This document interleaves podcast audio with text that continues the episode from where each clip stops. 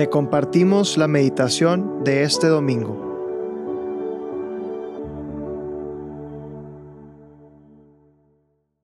En el nombre del Padre, del Hijo y del Espíritu Santo. Amén. Ven Espíritu Santo, hazte luz para quienes todo lo ven oscuro, amor para quienes se creen o están solos, fuerza para quienes perciben la debilidad física y también en su espíritu. Tú eres el mejor abogado. Defiéndenos de nosotros mismos, de nuestras melancolías y desesperanzas. Que seas tú quien siempre reine en nuestro corazón así sea. Hoy, domingo 15 de enero, vamos a meditar el Evangelio según San Juan capítulo 1 versículos del 29 al 34 que dice, En aquel tiempo, vio Juan el Bautista a Jesús que venía hacia él y exclamó, Este es el Cordero de Dios, el que quita el pecado del mundo. Este es aquel de quien yo he dicho, el que viene después de mí tiene precedencia sobre mí porque ya existía antes que yo. Yo no lo conocía, pero he venido a bautizar con agua, para que Él sea dado a conocer a Israel. Entonces Juan dio este testimonio. Vi al Espíritu descender del cielo en forma de paloma y posarse sobre él. Yo no lo conocía, pero él que me envió a bautizar con agua me dijo, Aquel sobre quien veas que baja y se posa el Espíritu Santo, ese es el que ha de bautizar con el Espíritu Santo. Pues bien, yo lo vi y doy testimonio de que este es el Hijo de Dios. Palabra del Señor, gloria a ti, Señor Jesús. Este Evangelio nos viene a enseñar muchísimo, porque nos relata el momento en que Juan el Bautista se da cuenta de lo que Jesús fue para él, y se refiere a él como este es el Cordero de Dios, el Cordero de Dios que quita el pecado del mundo y reconoce uno la grandeza.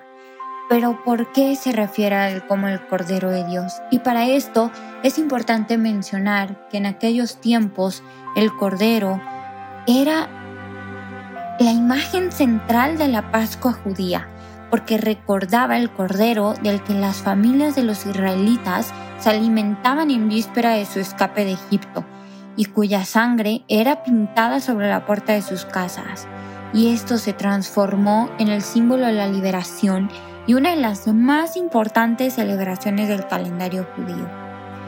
Y por eso Jesús es el Cordero de Dios, este símbolo de sacrificio destinado a ser aplastado por nuestras inequidades, por nuestro pecado, pero al mismo tiempo que nos va a liberar.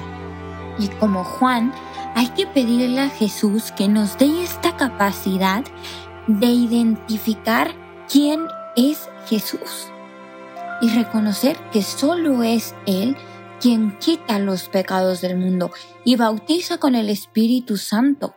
Es Jesús el que es el Hijo de Dios. Por otro lado, nos muestra que somos bautizados por el Espíritu Santo. Pero es que ser bautizados por el Espíritu Santo es estar sumergidos y vivir por el amor poderoso de Dios. En el Evangelio dice, yo vi el Espíritu descendiendo del cielo. Y es que cada uno de nosotros también ha recibido el mismo Espíritu en nuestro bautismo. Fue ese Espíritu el que inspiró a Jesús en todas sus obras. Y hay que pedirle a ese Espíritu que nos inspire a seguir los pasos de Jesús y que lleguemos a unirnos con Él en sus obras para construir el reino, para hacer que se conozca más cuáles son sus obras. Porque sin duda será el Espíritu Santo quien nos guíe paso a paso de lo que Dios nos pide. Es este Evangelio el que nos revela que las tres personas de la Santísima Trinidad, ellas mismas, quieren revelarse a nosotros pero está en nosotros escucharlos y abrir el camino para hacerlo.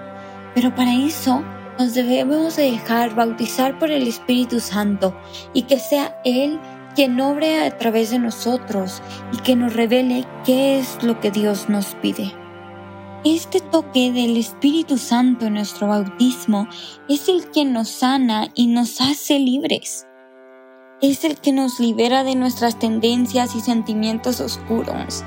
Y hay que pedirles que nos abra la vida que Él quiere para nosotros, de modo que podamos llegar a los demás y ayudar a liberarlos de sus cargas.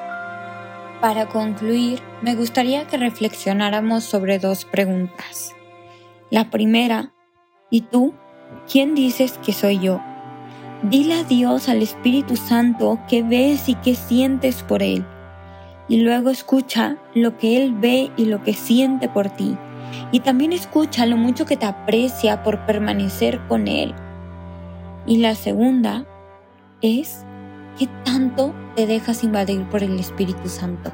Déjate escucharlo, déjate que te guíe y déjate que sea tu mayor conector y guía en tu relación con Dios.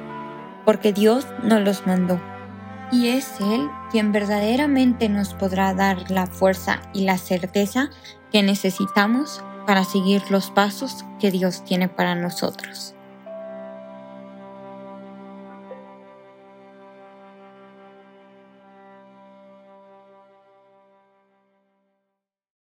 Te damos gracias, Señor, por todos los beneficios recibidos, a ti que vives y reinas por los siglos de los siglos. Amén. Cristo Rey nuestro, venga tu reino. María, Reina de los Apóstoles, enséñanos a orar. En el nombre del Padre, del Hijo, del Espíritu Santo. Amén.